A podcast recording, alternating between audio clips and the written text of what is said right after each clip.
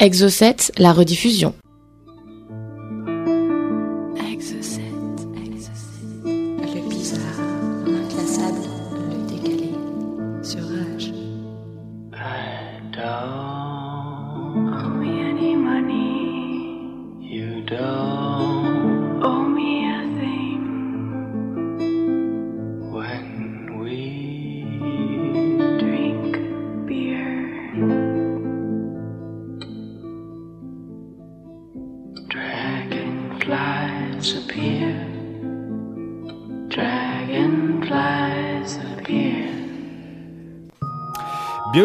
Bienvenue dans Exo7, vous êtes sur Rage et exceptionnellement cette émission euh, se fera sans Thomas hein, puisque donc Thomas ne pouvait pas être parmi nous ce soir. Donc Thomas si tu nous écoutes salut à toi.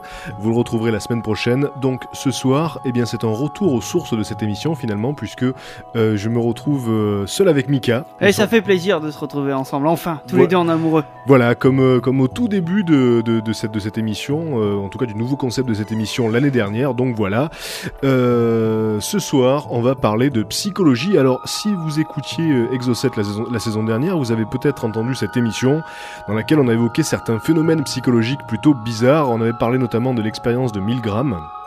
Alors, donc je, fais un, petit rappel pour ceux qui ne l'auraient pas forcément écouté. L'expérience de Milgram, c'était une expérience dans laquelle un chercheur euh, avait demandé à des étudiants, à des cobayes tout simplement, d'électrocuter euh, volontairement un autre cobaye.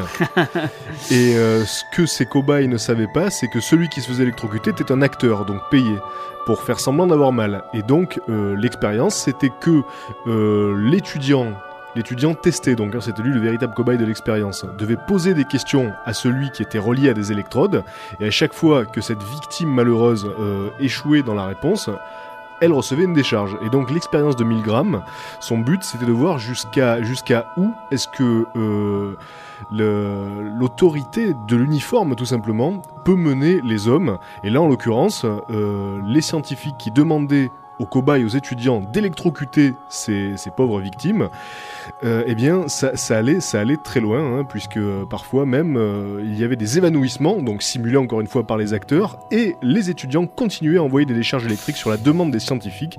Et donc voilà, euh, le, constat de, cette, malheureuse expérience, c'est qu'effectivement, eh bien, on peut faire beaucoup beaucoup de choses sans réfléchir si ça, nous est demandé par une instance supérieure, ou simplement par quelqu'un qui a les uniformes ou les, les apparats de- d'une instance les codes. supérieure.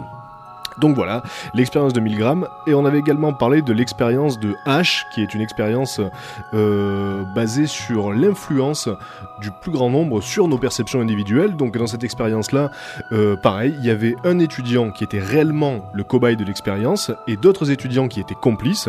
Euh, tout ce petit monde-là était dans une pièce. Tranquille. Dans cette pièce, un tableau, et sur ce tableau, plusieurs lignes. Donc il y avait une ligne A qui, euh, bah, qui avait une, une certaine longueur, une ligne B qui était plus courte que cette première ligne, et une ligne C qui était plus longue. Et euh, l'expérimentateur demandait donc aux étudiants de dire si la ligne B était euh, plus courte ou égale à la ligne A. Donc bien qu'elle était manifestement et très clairement plus courte, euh, les étudiants complices disaient qu'elle faisait la même taille, et donc l'étudiant qui était réellement testé finissait dans 60% des cas à se rallier euh, à l'opinion du plus grand nombre, donc quitte à aller contre ses propres perceptions. Ou alors peut-être qu'il était vraiment nul.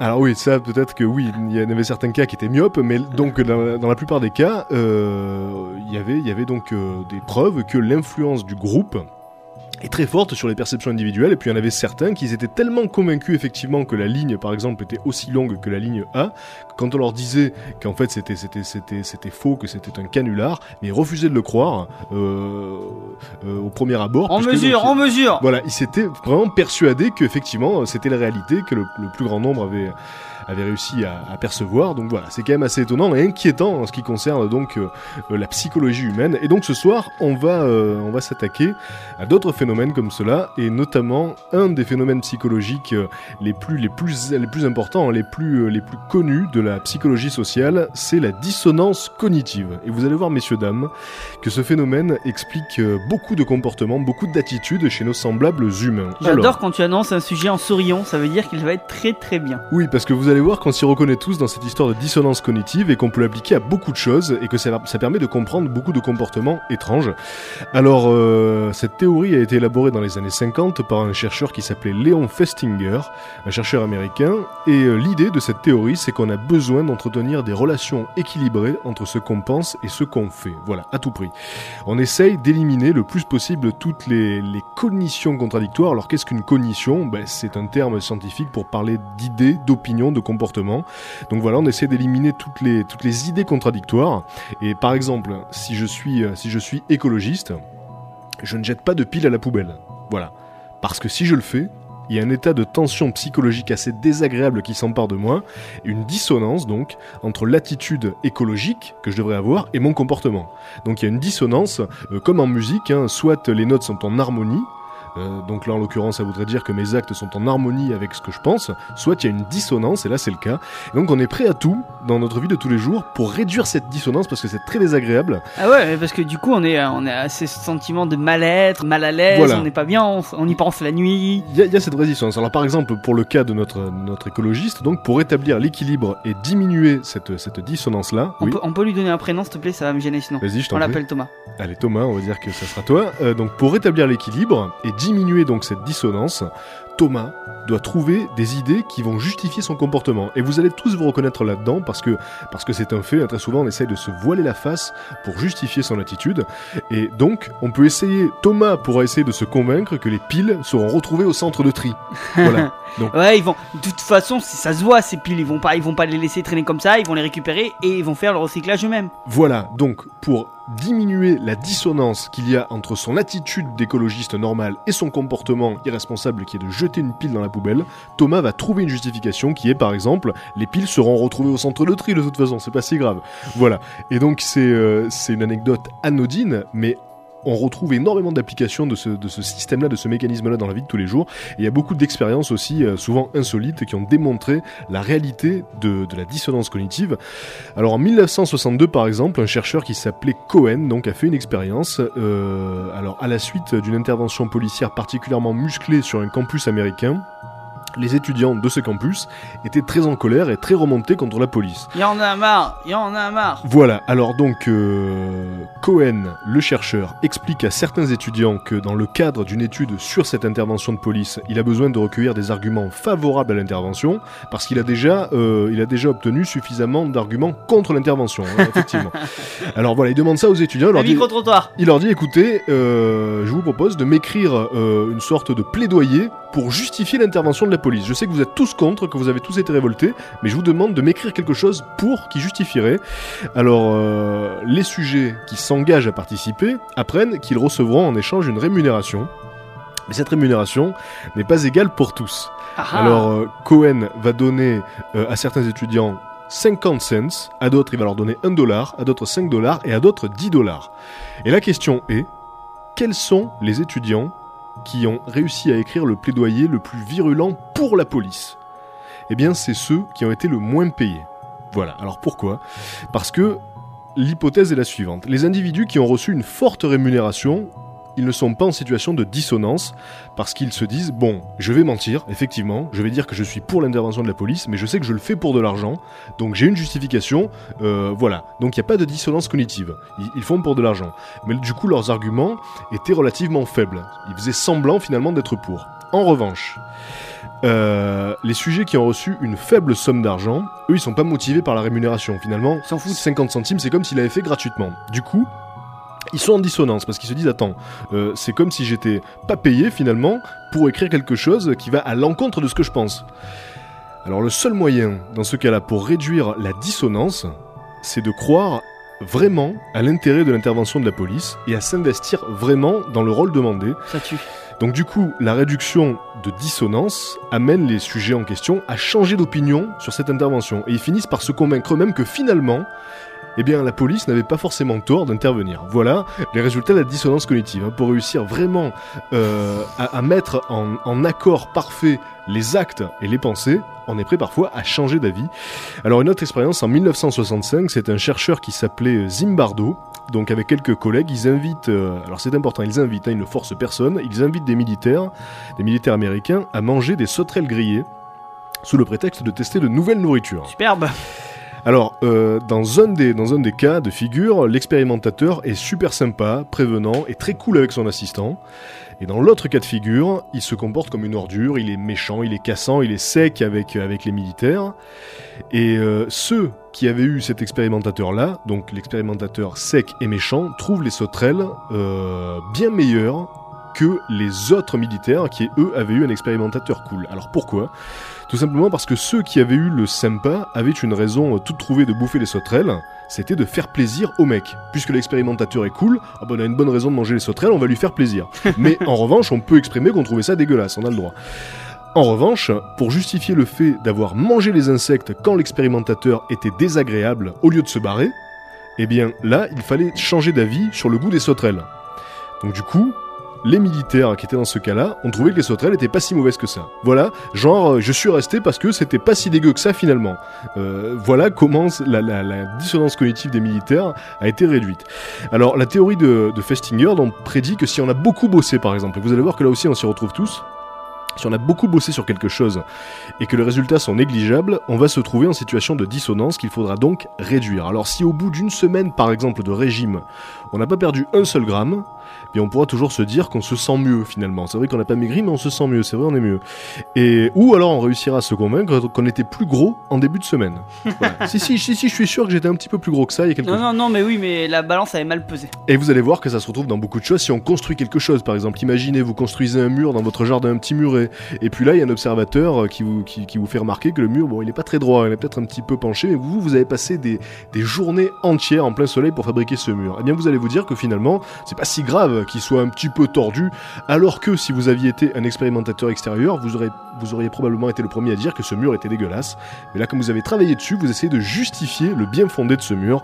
Euh, valable aussi pour de la peinture. Admettez que vous décidiez de repeindre toute votre maison en vert, euh, donc vous passez des heures, des heures, des, des jours entiers à repeindre votre maison. À la fin, manifestement, c'est moche, c'est dégueulasse. C'est en vert, quoi. Mais vous avez passé tellement d'heures à travailler là-dessus que vous allez essayer de justifier ce travail en vous disant que bon bah finalement c'est pas si moche, puis c'est moderne, puis c'est original, etc. etc.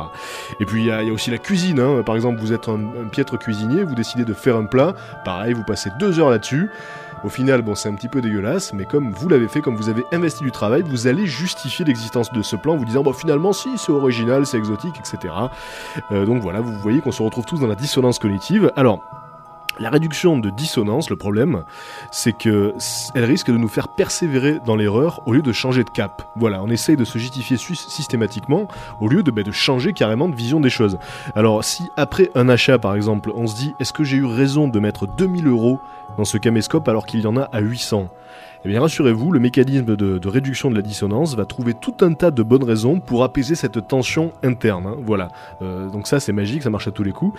Et euh, il y a un exemple, euh, assez hallucinant qui s'est déroulé dans une secte, parce que vous verrez que la dissonance cognitive ça marche aussi avec les, avec les croyances religieuses. Donc il y avait une secte dans les années 70 qui était persuadée que les extraterrestres allaient donc débarquer pour nous sauver d'un cataclysme, en tout cas pour sauver les adeptes de la secte d'un cataclysme.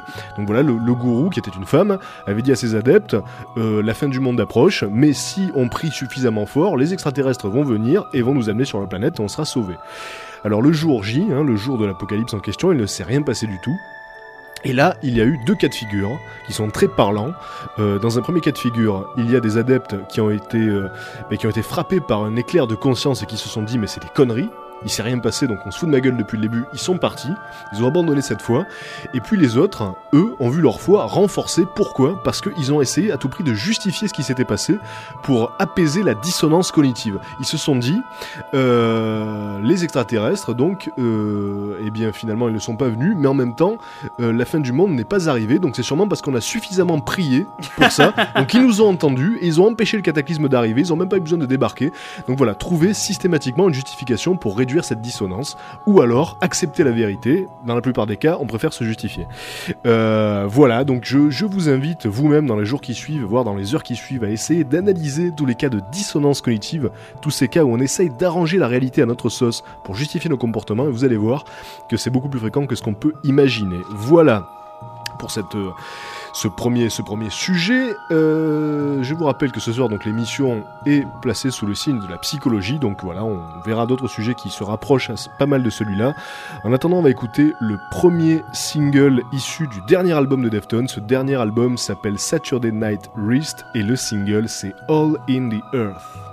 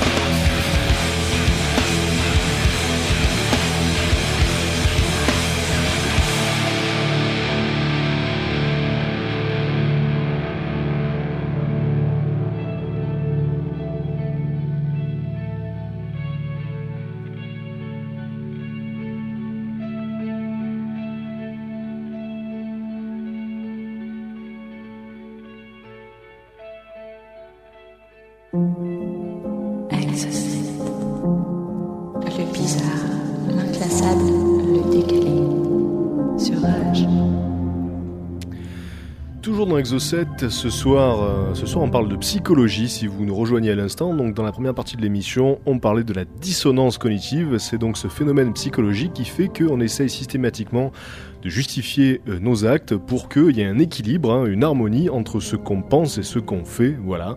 Donc, euh, donc c'est un phénomène très très très fréquent et qu'on peut appliquer à beaucoup de domaines de, ben, de l'activité humaine.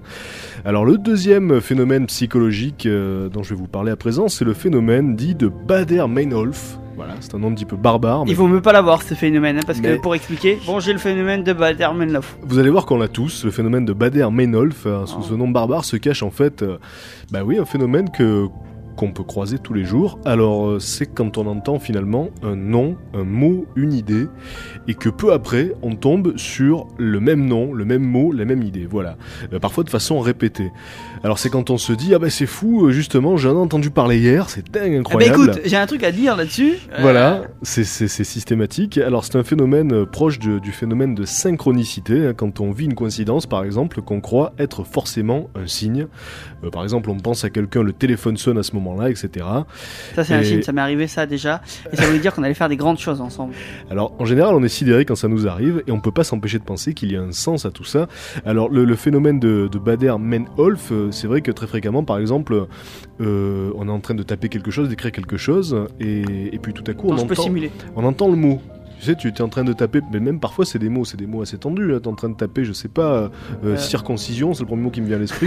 et puis hop, tu l'entends dans l'assistance. Tu dis, mais c'est fou, incroyable. Circoncision voilà, des, des, des, phé- des- des phénomènes comme ça très très fréquents. Ou alors, euh, vous entendez parler d'un sujet pour la première fois de, de votre vie, de- de- d'un thème, d'une œuvre. Non, c'est fou. euh, Et dans les jeux, oui, Et- mais non, c'est pareil avec les voitures par exemple. On, on voit une voiture, euh, genre une, euh, une marque de voiture euh, française verte, et on la voit une fois, on fait Ah tiens, elle est jolie celle-là. Et après, t'es sûr que dans les jours qui suivent, tu la vois dix fois la voiture. Un bel exemple de phénomène Bader-Meinhof, absolument. Donc voilà, vous entendez parler pour la première fois, je vous dis, d'une œuvre, d'un film ou de quoi que ce soit, et dans la semaine, vous allez en entendre parler d'un coup 4-5 fois. Je dis, mais c'est pas possible, il y a un signe. Euh, il y a- il y a- le destin veut que Il je. était sur ma route. Voilà, le destin veut absolument que, ben, je- que, que je, vois ce ce film ou que je rencontre cette personne, etc. Alors la science a beau répéter que dans un monde aussi complexe que le nôtre, aussi riche que le nôtre, il est normal que des coïncidences, même incroyables, arrivent.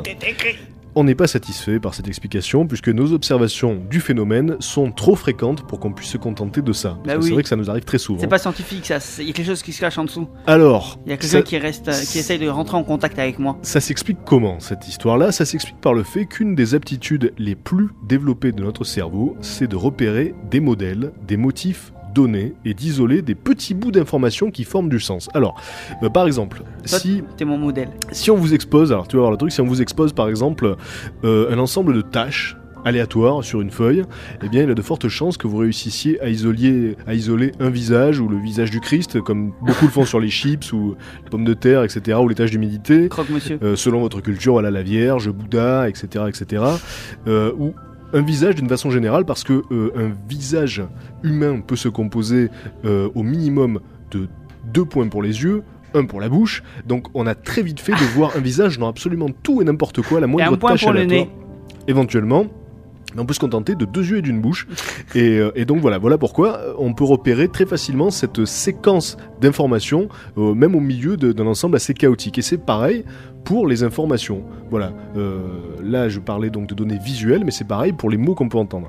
Alors, étant donné le nombre de mots, de noms et d'informations qu'un cerveau reçoit chaque jour, euh, il est tout à fait normal, bien évidemment, qu'on tombe plusieurs fois sur la même information dans un court laps de temps. Ouais.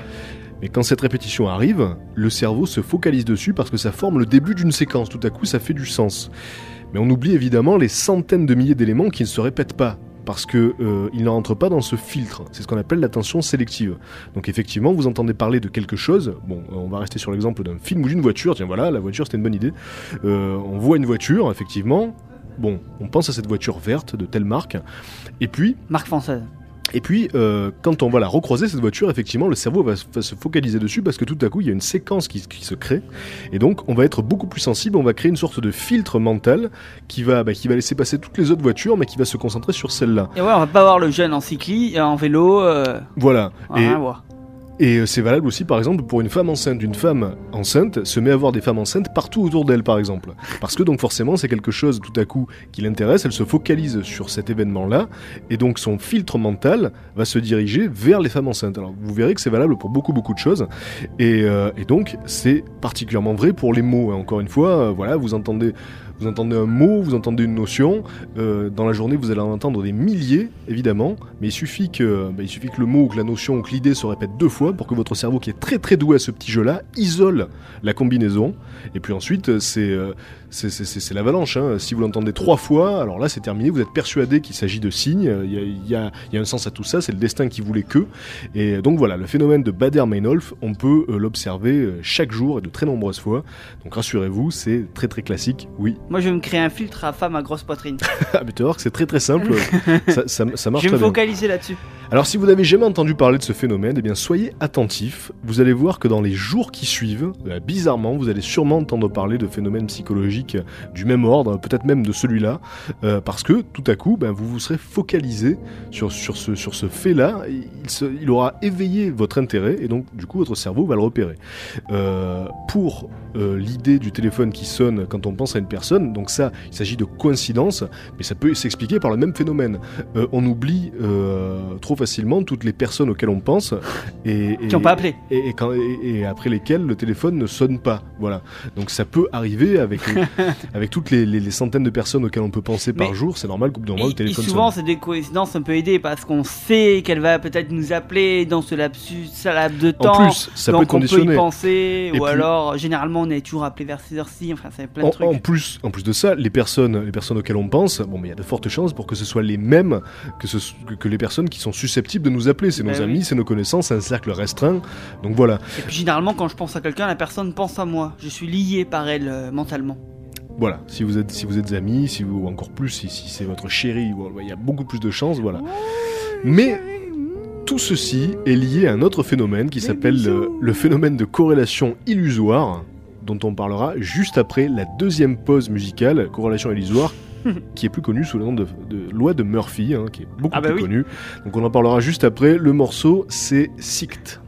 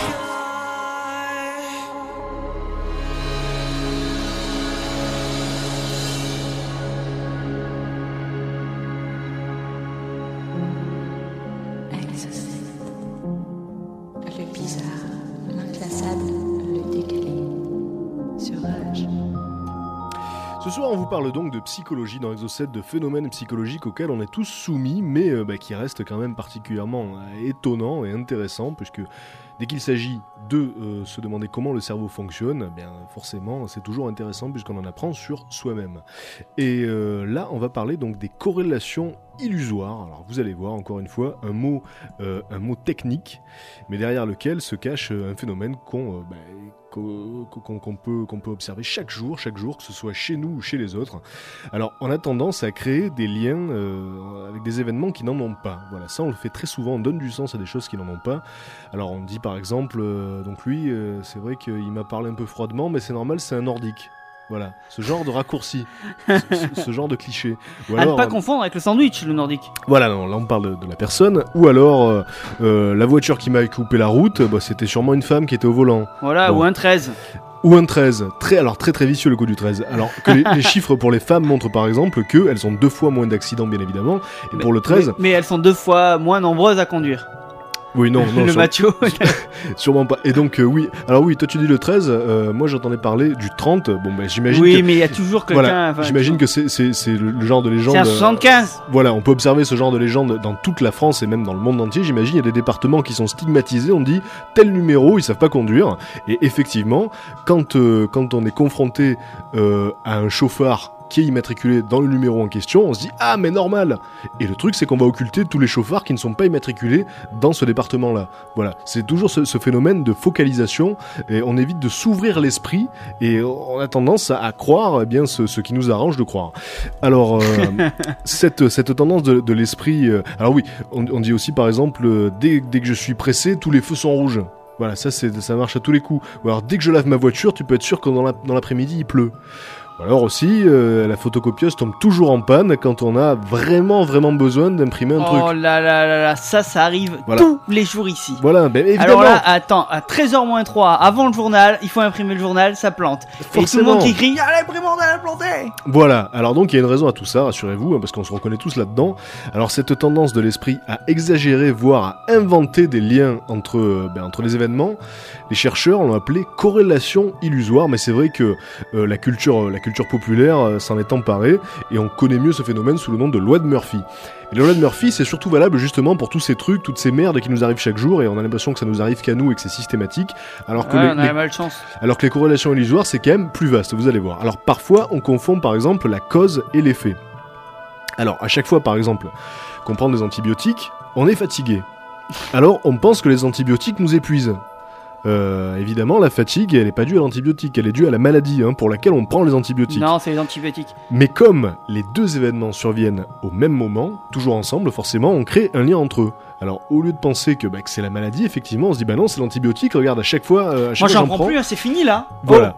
Et donc, euh, ça peut prêter à rire, mais euh, on est tous victimes de ce genre de travers-là et de ce genre de corrélation abusive et illusoire. Alors, bon.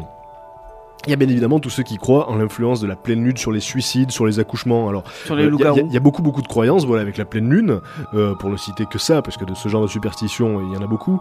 Euh, mais celle-là est très très répandue, et puis surtout, il y en a qui, y en a qui y croient dur comme fer. Donc voilà, la lune influence les accouchements, il y en a plus, il y a plus de suicides, il y a plus de ci, il y a plus de ça, les cheveux poussent davantage, etc. Alors que les statistiques se sont intéressées à ce phénomène, et on a pu s'apercevoir que c'était faux. Il n'y avait pas plus de suicides, par exemple, ou plus d'accouchements les soirs de pleine lune que les autres soirs. Et euh, donc. Euh, pour, pour rappeler l'espace de quelques secondes comment ça fonctionne, euh, le seul- la seule euh, force, la seule influence de la Lune, c'est la force de gravitation. Voilà, Et, euh, marées. Et, cette force de gravitation, elle s'exerce que sur les énormes ensembles, sur les masses énormes. C'est un des arguments de ceux qui croient euh, en la force de la Lune. Ils se disent oui, mais attends, la Lune, elle peut faire se relever des océans. Nous, nous vu qu'on est composé à 70% d'eau, c'est normal qu'elle nous fasse quelque chose. Eh ben non. Or, la force de gravitation, elle s'exerce que sur les objets énormes, hein, la force de gravitation de la Lune. Donc c'est pour ça que les océans Ah. bougent, mais pas les mers par exemple. Il n'y a pas de marée dans les mers. Pourquoi? Parce que la mer, il y a moins de masse. Et alors, à l'échelle de l'homme, Hmm. la force de gravitation de la Lune est ridicule. C'est-à-dire que euh, le médecin accoucheur, par exemple, a plus d'attraction gravitationnelle sur un bébé que la Lune. Voilà. Donc, comprenez que la seule influence de cet astre-là, c'est l'influence de la gravitation et qu'il est particulièrement minime. Donc voilà. Il est que sur les énormes euh, objets. Voilà, sur les énormes. Et là, il y a une Je vraie, comprends tout il y a, il y a maintenant. une vraie euh, attraction physique. C'est quelque chose de Mm. concret. Et il n'y a pas, c'est pas, euh, il n'y a pas de lien de cause à effet inventé ensuite par par l'homme et, et donc ensuite maintenu par superstition. Alors l'astrologie, c'est valable aussi pour l'astrologie. Hein. Euh, par exemple, vous avez tous connu ce genre de personnes. Moi personnellement, c'est vrai que je j'essaie de prendre sur moi quand ça m'arrive maintenant. J'ai beaucoup de mal, mais il, il À faut le dire faire. J'ai- corrélation Alors vous avez toujours une personne, par exemple, qui vous dit Ah toi, toi, toi, tu pèses toujours le pour et le contre. Toi, toi, t'es bien une balance, toi. Toi, t'es pas balance pour rien. Ou alors toi, ah bah, toi toujours, toujours foncé dans le tas. Toi, t'es bien un taureau, toi. Ça m'étonne pas. Euh, ce genre Moi, de conneries. je suis balance. Voilà. Ce genre de conneries, vous l'avez tous entendu au moins une fois. Mm. Donc là, on Toi, sait t'arrives pas à une prendre fois- une décision, toi, t'es une balance. voilà, on, on sait encore une fois que, euh, ce, que, que, que, que l'astrologie, bon, ben, effectivement, bon, c'est, c'est, c'est bien rigolo deux minutes, mais il faut quand même pas trop y croire non plus. Euh, et on sait par exemple, alors là, ça dépend d'un autre phénomène dont je parlerai peut-être tout à l'heure, le phénomène euh, dit de Barnum. Voilà, c'est ce phénomène qui fait que parfois on a l'impression que l'astrologie, eh ben, elle dit des vrais trucs. On se dit, mais, mais oui, c'est tout à fait moi, c'est tout à fait ce qui m'est arrivé. Il est arrivé ça aujourd'hui? Donc on en parlera tout à l'heure, mais donc voilà, voilà un bel exemple de corrélation illusoire. Donc euh, ah bah toi, euh, voilà, tu tu t'es toujours à peser le pour et le contre, t'es une balance. Euh, or, effectivement, tous les gens à un moment donné euh, de leur vie, eh bien parfois ils pèsent un peu le pour et le contre. C'est pas pour ça qu'ils sont tous balance, effectivement. Non, non, mais ouais, mais vu qu'on sait qu'il est balance, on va attendre le moment où il pèse le pour et le contre pour lui dire Évidemment. Alors l'effet placebo est euh, étroitement lié d'ailleurs à l'illusion de corrélation, le fameux effet placebo, parce qu'on établit un lien systématique entre prise de médicaments et guérison. Alors on peut donc se sentir réellement mieux, hein, ça on le sait, après la prise d'un faux médicament, euh, c'est le fameux effet placebo. Et euh, il y a eu des expériences par exemple menées sur des groupes dans lesquels certains croyaient avoir bu de l'alcool, et d'autres n'avaient bu que de l'eau. Et bien à l'issue du test, ceux qui croyaient avoir bu de l'alcool, donc en fait c'était de la limonade avec, euh, avec un, petit, euh, un petit élément en plus qui donnait ce goût, ils étaient ivres. ceux qui croyaient avoir bu de l'alcool étaient beaucoup plus agressifs et dans un état proche de l'ivresse. Et on connaît tous ce genre d'histoire euh, où un gamin naïf s'est fait refiler de la terre par un pseudo-dealer qui, qui lui prétendait lui vendre du shit ou ce genre de truc. On a tous entendu ce genre d'histoire. Et, et dans la plupart des cas, le gamin naïf en question qui croyait acheter du shit et qui a acheté de la terre dit Oh bah oui, j'étais défoncé, c'était trop fort. On a tous entendu ce genre d'histoire. Des gens qui croient avoir pris une drogue qui en fait n'en était pas et qui ont ressenti les effets. Moi, je connais pas des gens qui prennent de la drogue, Patrick. Non mais c'est le genre d'histoire qu'on a tous entendu. Hein, Moi, ça m'est arrivé avec des bonbons. Des bonbons, voilà, ça peut arriver aussi. Donc l'effet, l'effet placebo, donc euh, c'est euh, l'influence qu'on accorde à des, à des éléments chimiques qui n'en ont pas. Eh bien, elle dépend aussi de cette illusion de corrélation. On établit un lien entre les deux, donc on est persuadé que ça va marcher, que ça va faire quelque chose.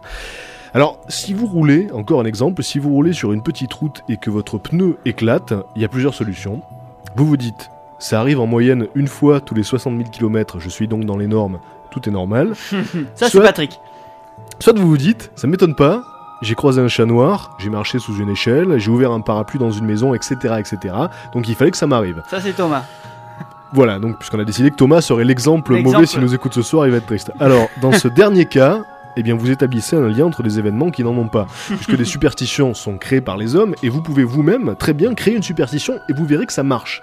Imaginez par exemple que, euh, je ne sais pas, si vous laissez euh, un de vos lacets défaits, imaginez qu'il va vous arriver des merdes toute la journée, et vous verrez que vous finirez par trouver un lien entre les deux éléments, parce que il arrive toujours des petits soucis dans une journée. Mais là, on aura tendance à les relier à un événement, parce que notre cerveau aura créé donc un lien, ça, ça revient à ce qu'on disait au début. euh, J'ai les- pas pris mon petit déjeuner. Voilà, on peut et puis, en plus de ça, euh, il y a un exemple très concret. On a tous euh, ce, ce genre de petits rituels. Il y a beaucoup de gens qui ont des gris-gris et qui se disent bon, si je fais pas ça, si je porte pas ça aujourd'hui, euh, je, je vais foirer mon examen, je vais foirer mon truc. Donc c'est des petites marche euh, qu'on fabrique tout seul. Mm. Et donc voilà, Et on, en est dépendant. Alors que bien évidemment, euh, le meilleur moyen pour se rendre compte que c'est bidon, c'est de s'apercevoir que pour les gens autour de nous, ça ne fonctionne pas. Euh, Qu'ils aient le petit gris-gris que vous avez confectionné ou pas, ils s'en sortent. Donc c'est bien la preuve que tout ça est lié à vos croyances. Moi, il Oui. faut toujours que je porte une enclume pour m'en sortir. Voilà, là, pour le coup, il peut vous arriver vraiment des bricoles, hein, parce que parfois ça peut être, ça peut peser un petit, surtout en piscine notamment. Euh, alors, si euh, vous êtes crédule, vous pouvez aussi euh, vous dire que, bah, que vous avez mal agi quelque part et que vous avez été puni, et dans ce cas-là, vous croyez à un autre phénomène qu'on appelle la justice du monde. Figurez-vous que c'est un phénomène psychologique que les, chercheurs ont appelé comme ça, croire en la justice du monde, et on en parlera juste après euh, ce morceau de Riverside. Restez avec nous.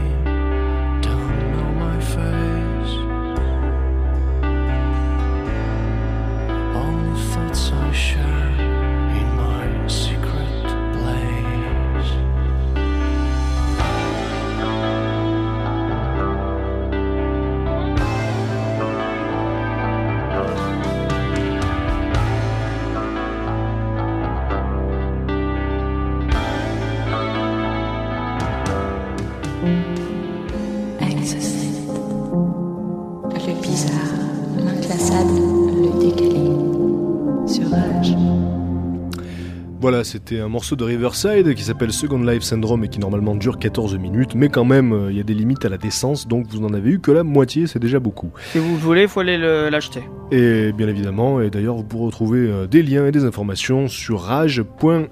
Oh, voilà. tu es gentil ce soir, Patrick. Ah mais oui, tout à fait.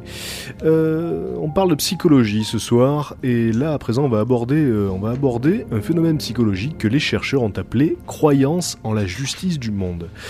Alors certains croient que les gens méritent ce qui leur arrive et que les méchants sont punis, etc., etc. Ne pas rendre une personne responsable de ce qui lui arrive, ça revient euh, à accepter l'idée angoissante que le monde est injuste et que d'innocentes victimes comme nous pourraient souffrir sans raison. Il le paiera de façon un jour ou l'autre. Alors afin de conserver cette impression de vivre dans un monde prévisible, on a tendance à penser que les gens qui subissent quelque chose de mal l'ont cherché. Et c'est vrai que bon, c'est un petit peu facile, de la même manière que les- prévenu de la même façon que les méchants ne sont pas systématiquement punis, loin de là. Euh, alors en 75, un chercheur qui s'appelait Zuckerman appela des étudiants pour leur demander de faire la lecture à un aveugle toute une soirée. Alors À ne pas confondre avec Zucchero. voilà, donc la moitié des sujets avaient été contactés en dehors des périodes d'examen quand ils avaient du temps libre, l'autre moitié avait été contactée en pleine période d'examen. Alors, les étudiants acceptaient bien plus souvent la demande quand, à ton avis En dehors des périodes d'examen ou pendant les examens? Ben, pendant, euh, en dehors des périodes d'examen. Parce qu'ils avaient du temps libre. Bah oui. Eh bien, figurez-vous qu'ils acceptaient la demande pendant les examens bien plus souvent, alors qu'ils étaient débordés. Pourquoi? Parce que, donc d'après Zuckerman, les étudiants se comportaient comme si le fait d'exécuter une bonne action pouvait influencer le sort en leur faveur pour les résultats. Il faut, Voilà. il faut que je me libère. Inconsciemment, ils se disent si je suis bon, eh ben, peut-être que j'aurai des meilleurs, meilleurs résultats à l'examen. Alors, dans une autre expérience, une infirmière demandait à des malades de prêter leur montre à un patient qu'ils ne connaissaient pas. Alors, trois catégories de malades étaient sollicitées. Les premiers, c'était ceux qui ne savaient pas s'ils allaient être opérés ou pas. Donc, ils n'avaient pas encore vu le chirurgien, ils étaient donc dans le doute. La deuxième catégorie de malades, c'est ceux qui savaient qu'ils allaient être opérés. Et la troisième catégorie, c'est ceux qui avaient été opérés. Alors, ce sont bien évidemment les malades dans l'incertitude Qui, ont le plus- accepté le plus volontiers de prêter leur montre. Après, il y a ceux qui vont se faire opérer parce que Voilà. euh, j'espère que ça va bien se passer. Et ceux qui ont été opérés, ils s'en foutaient en fait. Donc, Comment ça ma montre? Donc non ceux, euh, Ah ceux qui étaient dans l'incertitude euh, se sont comportés comme si leurs actes pouvaient infléchir le sort positivement. Et euh, donc ce filtre psychologique, on l'a tous plus ou moins inconsciemment finalement, et ça nous rend le monde plus supportable et ça nous permet de tolérer davantage finalement les malheurs que subissent les autres. On se dit bon bah il y a une justice là-dedans, Bah ouais. Il y a un ordre dans tout ça. Donc c'est quand même une belle illusion. hein. Le- le- la vie de tous les jours nous le montre. Il y a des innocents qui souffrent chaque jour, des enfants qui n'ont rien demandé, et puis... Arrête, Patrick, arrête. Et puis il y a- triste. et puis il y a des gens vraiment gentils qui en chient, mais en même temps voilà, il, f- il faut euh, il faut quand même pas en tirer de conclusion trop euh, trop générale parce qu'on peut se dire bon bah alors dans ce cas-là euh, voilà il y a plus qu'à se comporter comme un vrai connard de toute façon c'est vrai qu'il n'y a pas de conséquences ce qui est vrai, mais le truc c'est que il faut pas établir de lien entre des éléments entre des éléments qui n'en ont pas. Par exemple si vous agissez euh, de manière de manière honnête, gentille et agréable pour que demain il ne pleuve pas, vous pouvez être sûr que ça ne marchera pas parce qu'il n'y a pas de lien physique entre les deux éléments. En revanche, si vous voulez être sûr que, que les gens autour de vous vous aiment et donc euh, vous vous aident en retour et soient gentils avec vous en retour, effectivement, il faut être quelqu'un de bon. Là, c'est évident parce qu'il y a un vrai lien direct. Alors, ce que je suis en train de dire là, c'est pas euh, les gens qui se comportent de manière gentille et honnête se font enfler parce qu'il n'y a pas de justice. Non. Ce que je dis, c'est qu'il y a des éléments qui n'ont pas le lien entre eux. Donc euh, voilà, vous pourrez être aussi gentil que vous voudrez, ça n'empêchera pas la terre de tourner ni la pluie de tomber. Mais par contre, il y a des conséquences directes à être quelqu'un de bon, effectivement, sur les gens. Ah, c'est pas parce qu'on est méchant qu'on se fait casser notre voiture, c'est juste parce qu'on se fait casser la voiture. Voilà. Effectivement, c'est vrai en plus d'ailleurs, c'est bien triste. Mais par contre, il peut y avoir un lien direct entre le fait d'être méchant et de se faire péter la voiture. Ouais. Si la personne qui vous pète la voiture, c'est celle avec qui vous avez été méchant. Voilà. Exactement. Évidemment. Faut être Euh, gentil de toute façon. Alors, euh, juste vite fait, puisque quand même le temps passe finalement, je reviens sur le phénomène de Barnum. Tout à l'heure, on parlait d'astrologie. Alors, vous avez tous remarqué, même ceux qui ne croient pas en l'astrologie, par exemple, ou d'autres euh, disciplines du style, euh, numérologie, etc. euh, La taurolotologie. voilà, et beaucoup d'autres. Parfois, vous lisez un, orthogra- un orthographe, non. Un, un- pourquoi je dis un- Alors là, je me demande où je suis allé le chercher celui-là. C'est une coïncidence. Vous, vous lisez, J'ai entendu le mot orthographe tout à l'heure déjà. vous, vous lisez euh, l'horoscope. Voilà, voilà ce que j'ai ce que j'ai pris pour orthographe. Je sais pas ce qui s'est passé dans ma tête. Vous lisez l'horoscope Et là, euh, vous vous dites, mais, mais c'est très très vrai là. C'est- Euh, passé aujourd'hui. Ils disent que, que, ça, que je suis comme ci, que je suis comme ça, Mais que oui, je me sens comme ci. Et c'est vrai. Neptune était bien au-dessus de ma maison. Eh bien, ce phénomène s'appelle le phénomène Barnum. Parce Ah. que donc, dans ce genre de discipline, et tout particulièrement, tout particulièrement l'astrologie qui est exemplaire à ce titre-là, euh, il y a des prédictions vagues, très vagues, dans lesquelles on peut mettre beaucoup de choses. C'est jamais des prédictions euh, précises à l'heure près, avec des éléments concrets. C'est toujours des prédictions très vagues, du genre, euh, dans les mois à venir, vous allez rencontrer quelqu'un. Ou il va se passer quelque chose euh, dans le cadre de votre travail. Voilà, ce qui serait vraiment surprenant, c'est qu'il ne se passe jamais rien dans le cadre de votre travail, ou qu'en plusieurs mois, vous ne rencontriez pas quelqu'un de nouveau. Voilà, donc Des tensions secrètes. Voilà. Et puis il y a aussi, il y a aussi euh, des, des traits de caractère qui sont lancés comme ça par les rédacteurs d'astrolo- d'astrologie, euh, du, du style oui, euh, vous avez, vous n'a- vous n'a- vous n'avez pas trop confiance en vous, mais vous êtes capable de vous dépasser vraiment. Vous avez besoin d'être rassuré, vous avez besoin d'être aimé, vous avez besoin qu'on vous, qu'on vous, qu'on vous rassure, qu'on vous rappelle que vous aime. Vous êtes, vous, vous êtes, vous êtes solitaire, mais parfois vous aimez la, la compagnie d'autres personnes. Voilà. Comment tu sais, Patrick? Voilà. Comment tu tout ça alors tu rigoles, mais c'est le genre de trait de caractère, si tu les énonces à quelqu'un, il sera persuadé que c'est pour lui. Alors que c'est des traits de caractère qui se retrouvent chez tout le monde. Et c'est ce qu'on appelle l'effet Barnum. C'est-à-dire que les gens, au lieu de penser de manière globale, ils pensent qu'à eux. Et ils ont l'impression effectivement que c'est pour eux que ça a été écrit. Alors que non, ça a été écrit pour le plus grand nombre et ça Mais non, ça a été écrit pour toutes les balances. D'ailleurs, si vous... oui, alors ça c'est l'exemple que je donne en général. euh, bon, euh, c'est- vrai que c'est assez infaillible. Euh, vous lisez par exemple un horoscope, euh, balance, euh, faites gaffe aux excès de table cette semaine. Rappelez-vous que bien euh, en Éthiopie il y a des enfants balance aussi. Euh, bon, je pense, je pense qu'au niveau des excès de table ils auront pas trop de soucis. Donc gardez ça à l'esprit. Il n'y a pas que vous, il y a des millions d'autres Tu personnes. fais un repas avec que des balances. hop, hop, hop, hop, attention Voilà. On a pris une patate par personne pour Donc- la raclette. Donc gardez bien à l'esprit qu'il n'y a pas que vous, qu'il y a des milliards d'autres personnes qui sont concernées, et donc ça vous aidera à relativiser un petit peu. Et, euh, Ah zut, et le cet, taureau il a le droit de manger plus que moi. et cet effet Barnum se retrouve dans beaucoup beaucoup de choses, comme je vous le disais. Donc, et il y a un test à la base, en fait, un test qui a été écrit par euh, par le, le- le- le chercheur qui a euh, qui a inventé donc cet effet-là, qui a donné un nom à cet effet-là, un test euh, dans lequel on répond à des questions, et à l'issue de ces questions, il y a des réponses, comme je vous le disais, d'ordre très général avec des traits de caractère dans lesquels on se retrouve tous. Donc voilà, euh, parfois on aime s'isoler pour réfléchir, mais on aime aussi la compagnie des, des- des gens. Euh, bon, on n'a pas trop confiance en nous, mais on essaye de se dépasser quand même, etc., etc. Des trucs, euh, on se retrouve tous dedans. C'était donc. Enfin, moi j'ai super confiance en moi. Oui, oui, oui, non, mais voilà. Et j'aime pas la Mais- solitude. mais alors oui, t'as raison de le dire parce que des fois, il y a des gens effectivement qui ne vont pas se retrouver dans certains traits de caractère, mais qui vont les occulter, qui vont se concentrer sur ce qui fonctionne. C'est ce qui est intéressant dans l'horoscope. Cœur. Mais oui, ça s'est passé. Voilà. Et euh, donc vous allez vous concentrer toujours cette, cette histoire de focalisation au lieu de penser de manière globale. Vous allez vous concentrer sur ce qui est bah, vrai, sur ce qui colle. Vous allez mettre de côté ce qui colle pas parce que bah, ça contredit votre vision de la chose à ce moment-là. Et moi j'ai toujours eu l'idée de, par exemple, de garder pendant, euh, je sais pas, trois mois le même horoscope, donc l'acheter tous les jours, le garder, et je suis sûr qu'il y a des trucs qui reviennent obligatoirement. Ils doivent récupérer les trucs et les mettre. C'est euh, évident. Cette fois-ci je le mets à la balance. Bon, celui-là je le garde dans deux mois, je le mettrai au taureau. Si vous voulez faire un test, voilà, un test euh, efficace et drôle, bah, écoutez, vous prenez une personne qui croit en l'horoscope, hein, parce qu'il faut un minimum quand même. Vous prenez une personne qui croit vraiment, qui est convaincue que c'est vrai, existe, etc. hein, ça existe. que connais. le- le- le- les astres ont une influence sur notre vie, sur le fait que vous allez bouffer au resto dans la semaine, etc. C'est à cause de Mars. Voilà, comme si Mars n'avait que ça à foutre. Et donc, euh, vous prenez, euh, vous dites, je vais te lire ton horoscope. Ah bah oui, ça tombe bien, j'ai pas eu le temps de le faire aujourd'hui. Vous et prenez un signe au hasard et vous verrez que ça concordera aussi bien que le véritable Mais oui, signe. ça m'est arrivé. Voilà, ça marche à tous les coups, donc c'est assez comique. Scorpion. C'était le le- l'effet l'effet Barnum et puis euh, c'était en même temps euh, le phénomène de croyance en la justice du monde. Donc vous allez vous allez vous l'avez vu, euh, il faut pas il faut pas accorder de lien entre les événements qui n'en ont pas, mais parfois il y a quand même des conséquences directes à nos actes, surtout envers les personnes. Donc soyez une bonne personne et vous serez assuré qu'autour de vous les gens seront plutôt enclins à être cool, c'est Bah une ouais. évidence. Si vous êtes une balance et que vous êtes méchant, Voilà, Pas de mais chance. mais il n'y aura pas d'influence sur le temps, ni sur votre santé, ni sur euh, vos rentrées d'argent. Voilà, donc il faut essayer de, de penser global et de vous demander à chaque instant est-ce que c'est la réalité ou est-ce que c'est une vision de la réalité? Je pense que c'est une vision décalée. Une vision décalée. Euh, on, marque, euh, on marque une troisième pause musicale avant de passer aux infos bizarres de la semaine, tout ce qui s'est passé d'étrange à la surface de la planète. Restez sur Age.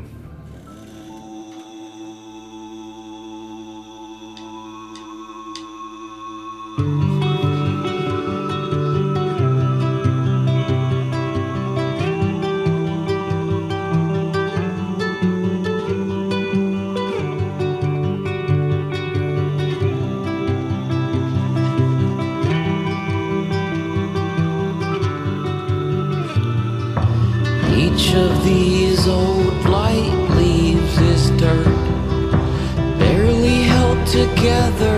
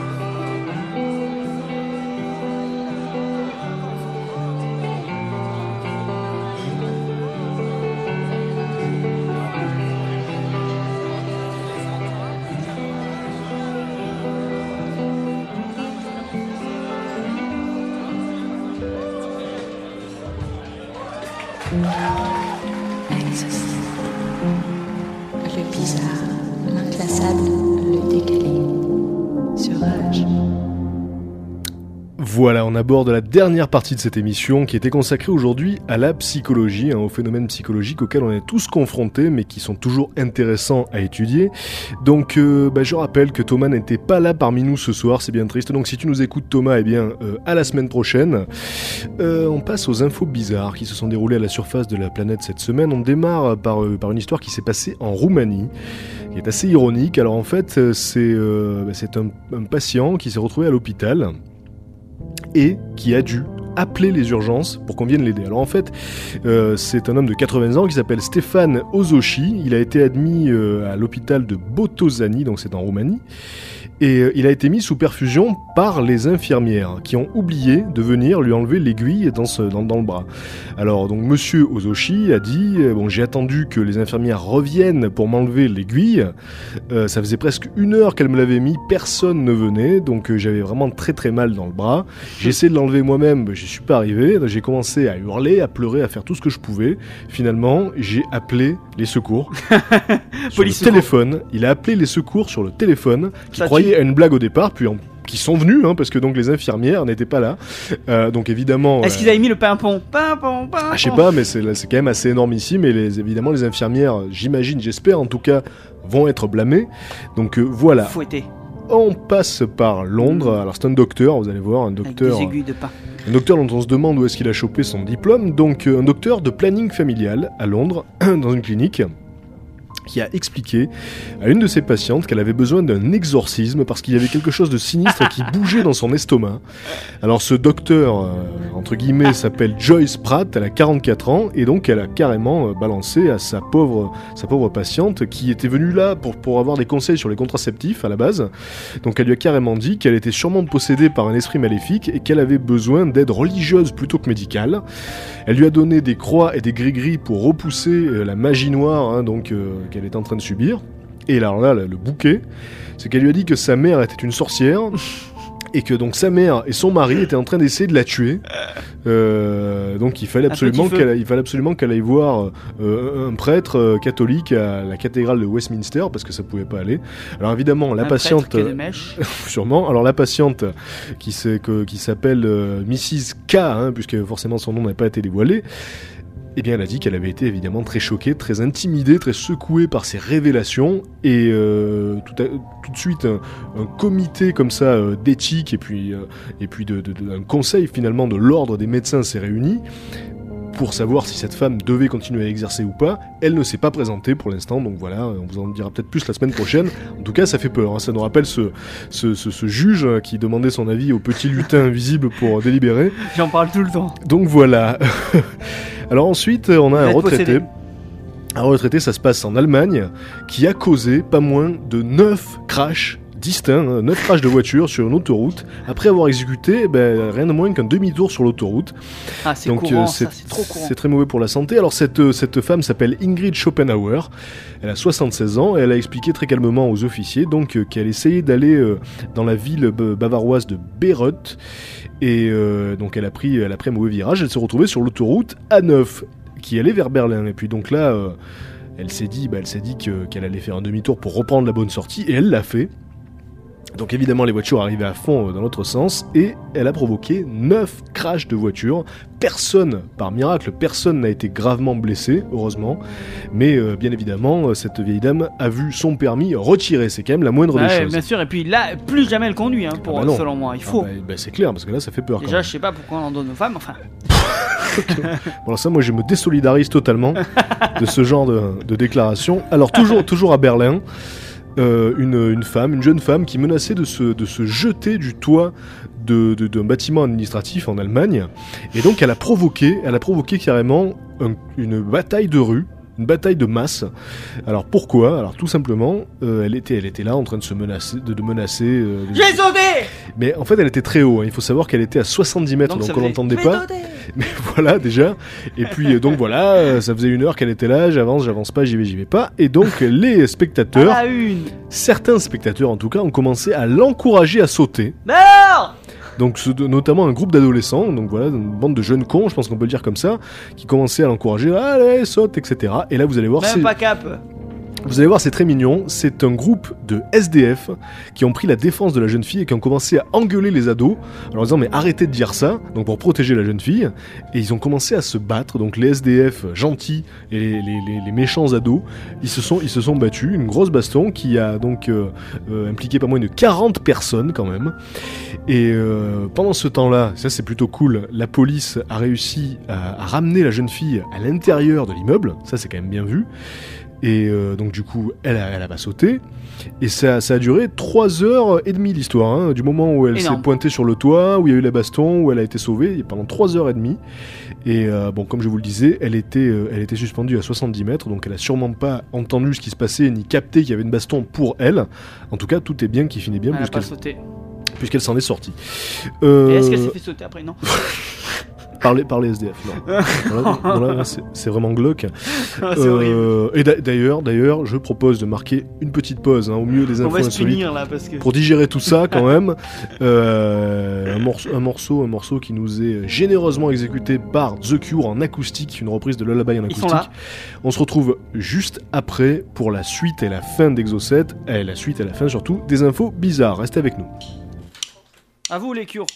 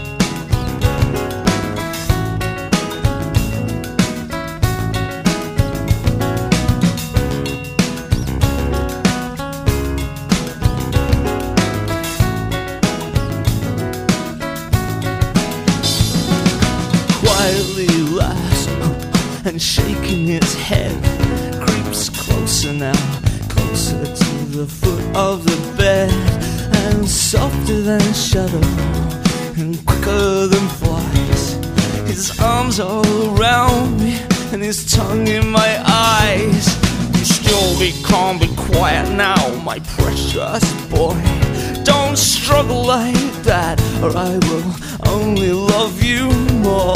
It's much too late to get away or turn on the light.